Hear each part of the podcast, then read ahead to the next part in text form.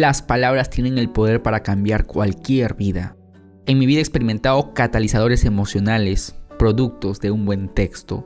Uno de estos discursos es el que hizo Steve Jobs, me cambió la vida. Steve Jobs escribió este discurso antes de morir en la Universidad de Stanford.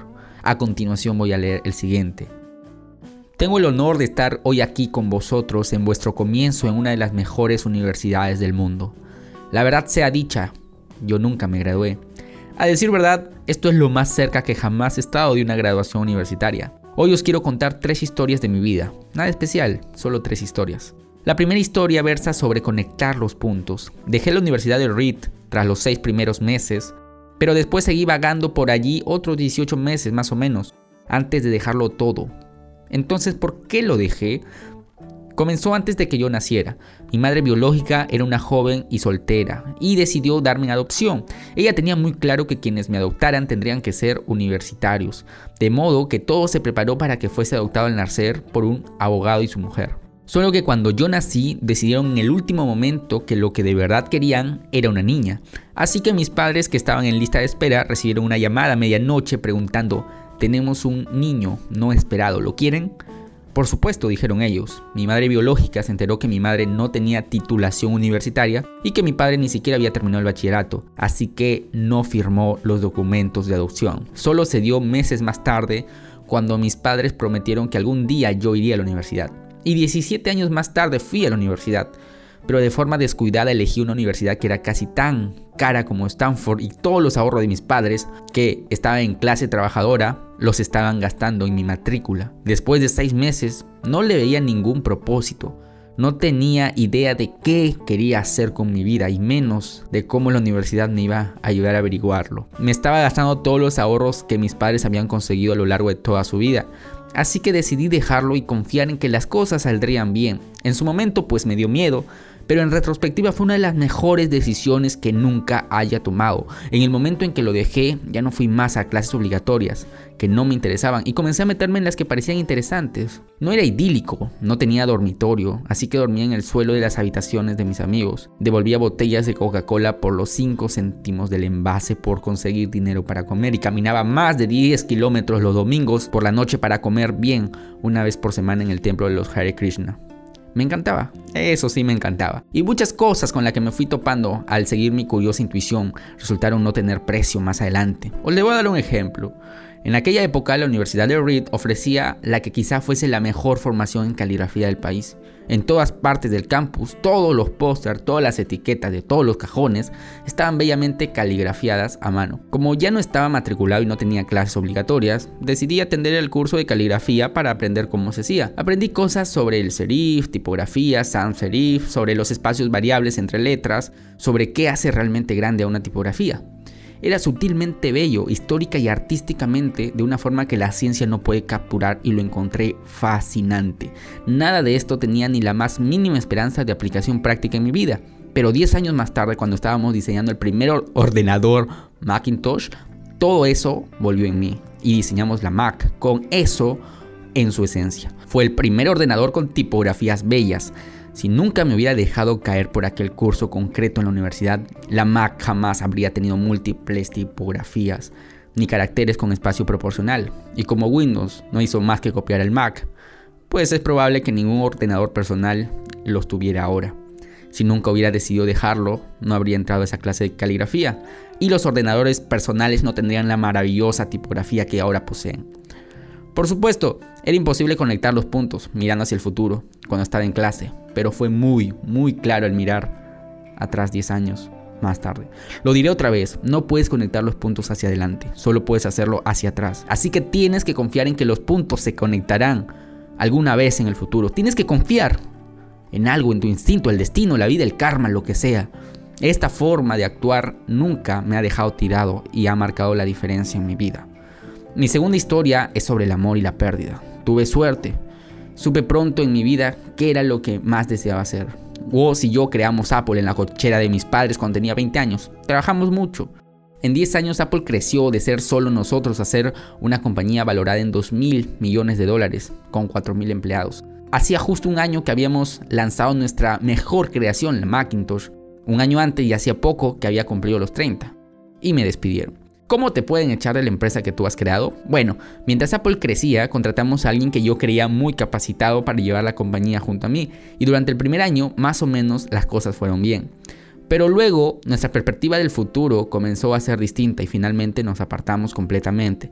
Cuando eso pasó, nuestra junta directiva se puso de su parte. Así que a los 30 estaba fuera y de forma muy notoria. Lo que había sido el centro de mi vida adulta se había ido y fue muy devastador. Realmente no supe qué hacer durante algunos meses. Sentía que había dado de lado a la anterior generación de emprendedores, que había soltado el testigo en el momento en que me lo pasaba. Me reuní con David Packard de HP y Bob Noyce de Intel e intenté disculparme por haber fastidiado tanto. Fue un fracaso muy notorio e incluso pensé en huir del valle de Silicon Valley. Pero algo comenzó a abrirse en mí. Aún amaba lo que hacía. El resultado de los acontecimientos en Apple no había cambiado eso ni un pequeño detalle. Había sido rechazado, pero aún estaba enamorado, así que decidí comenzar nuevamente. No lo vi así entonces, pero resultó ser que el que me echaran de Apple fue lo mejor que me, pudo haber pasado. Había cambiado del peso del éxito por la ligereza de ser un nuevo principiante, menos seguro de las cosas. Me liberó para entrar en uno de los periodos más creativos de mi vida. Durante los siguientes cinco años, creé una empresa llamada Next, otra llamada Pixar, y me enamoré de una mujer asombrosa que se convertiría después en mi esposa. Pixar llegó a crear el primer largometraje animado por ordenador, Toy Story, y es ahora el estudio de animación más exitoso del mundo. En un notable giro de los acontecimientos, Apple compró Next y yo regresé a Apple. Y la tecnología que desarrollamos en Next es el corazón del actual renacimiento de Apple. Y mi esposa y yo tenemos una maravillosa familia. Estoy seguro, bastante seguro, de que nada de esto habría ocurrido si no me hubieran echado de mi compañía. Creo que fue una medicina horrible, pero supongo que el paciente la necesitaba. A veces la vida te da la cabeza con un ladrillo, no pierdas la fe. Estoy convencido de que la única cosa que me mantuvo en marcha fue mi amor por lo que hacía. Tienes que encontrar qué es lo que amas, lo que realmente amas, y esto vale tanto para vuestro trabajo como para nuestros amantes. El trabajo va a llenar gran parte de nuestra vida y la única forma de estar realmente satisfecho es hacer lo que consideras que es un trabajo genial. Y la única forma de tener un trabajo genial es amar lo que haces. Y si aún no lo has encontrado, sigue buscando, no te conformes. Como en todo lo que tiene que ver con el corazón, lo sabes cuando ya lo has encontrado. Y como en todas las relaciones geniales, las cosas mejoran y mejoran según pasan los años. Así que sigue buscando hasta que lo encuentres, no te conformes. Y la tercera historia es sobre la muerte. Cuando tenía 17 años, leí una cita que decía algo como, si vives cada día como si fuera el último, algún día tendrás la razón. ¡Wow! Eso me marcó. Y desde entonces, durante los últimos 33 años, cada mañana me he mirado al espejo y me he preguntado si hoy fuese el último día de mi vida, ¿querría hacer lo que voy a hacer hoy? Si la respuesta era no durante demasiados días seguidos, sabía que necesitaba cambiar algo. Recordar que voy a morir pronto es la herramienta más importante que he encontrado para ayudarme a tomar las grandes decisiones de mi vida, porque prácticamente todas las expectativas de los demás, el orgullo, el miedo al ridículo o al fracaso se desvanece frente a la muerte, dejando solo lo que es verdaderamente importante. Recordar que vas a morir es la forma que conozco de evitar la trampa de pensar que tienes algo que perder. Ya estás desnudo, no hay razón para no seguir tu corazón. Hace casi un año me diagnosticaron cáncer. Me hicieron un chequeo a las 7 y media de la mañana y mostraba claramente el tumor en el páncreas. Ni siquiera sabía que era el páncreas. Los médicos dijeron que era prácticamente seguro que es un tipo incurable de cáncer, que mi esperanza de vida sería de 3 a 6 meses. Mi médico aconsejó que me fuese a casa, dejara zanjados mis asuntos. es una forma médica de decir prepárate a morir. Significa intentar decirle a tus hijos en unos pocos meses lo que ibas a decirles en 10 años. Significa asegurarte de que todo atado y bien atado para que sea tan fácil como sea posible para tu familia. Y significa decir adiós. Viví todo un día con ese diagnóstico. Luego, a la última hora de la tarde, me hicieron una biopsia, metiéndome un endoscopio por la garganta a través del estómago y el duodeno. Pincharon el páncreas con una aguja para obtener algunas células del tumor. Yo estaba sedado, pero mi esposa que estaba allí me dijo que cuando vio las células al microscopio el médico comenzó a llorar porque resultó ser una forma muy rara de cáncer pancreático que se puede curar con cirugía. Me operaron, ahora estoy bien. Esto es lo más cerca que he estado de la muerte y espero que sea lo más cerca que esté de ella durante algunas décadas más. Habiendo vivido esto, ahora te puedo decir con más certeza que cuando la muerte es un concepto útil, es porque es netamente intelectual, porque nadie quiere morir. Ni siquiera la gente que quiere ir al cielo quiere morir para llegar más rápido. Sin embargo, la muerte es el destino que todos compartimos. Nadie escapado de ella. Y así tiene que ser, porque la muerte es posiblemente el mejor invento de la vida. Es el agente de cambio de vida, retira lo viejo para hacer sitio a lo nuevo. Ahora mismo los nuevos son ustedes, pero dentro de no demasiado tiempo, de forma gradual, se irán convirtiendo en lo viejo y serán apartados. Siento ser dramático, pero es bastante cierto. Tu tiempo es limitado, así que no lo gastes viviendo la vida de otra persona. No te dejes atrapar por el dogma que es vivir según los resultados de pensamientos de otros. No dejes que el ruido de las opiniones de los demás ahogue tu propia voz interior. Y lo más importante, tener el coraje de seguir a vuestro corazón y vuestra intuición. De algún modo, ellos ya saben lo que tú realmente quieres ser. Todo lo demás es secundario. Cuando era joven, había una publicación asombrosa llamada Catálogo de toda la Tierra, una de las Biblias de mi generación. La creó un tipo llamado Stewart Brown, no lejos de aquí, y la trajo a la vida con su enfoque poético. Eran los últimos años 60, antes de los ordenadores personales y la autoedición, así que se hacía con máquinas de escribir, tijeras. Era como Google, con tapas de cartulina. 35 años de que llegara Google, era idealista, y rebosaba de herramientas claras y grandes conceptos. Stewart y su equipo sacaron varios números y cuando llegó su momento sacaron el último número.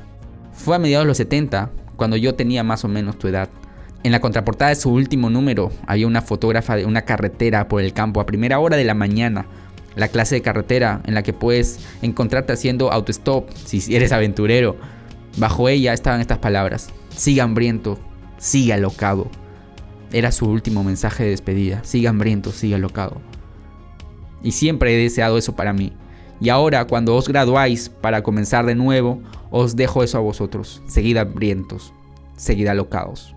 Este escrito es genial, este escrito es maravilloso y asombroso. De nuestro amigo Steve Jobs, de quien tenemos que aprender muchísimo más. Para más contenido de superación personal, síguenos por nuestro Instagram. Estamos como Dante Vázquez 57 por nuestro canal de YouTube, estamos como Dante Vázquez. Ahí mismo te vas a encontrar nuestro blog, nuestra página web, nuestro canal de Facebook. Y muchas gracias. Y valora este podcast. Compártelo con tus amigos. Gracias.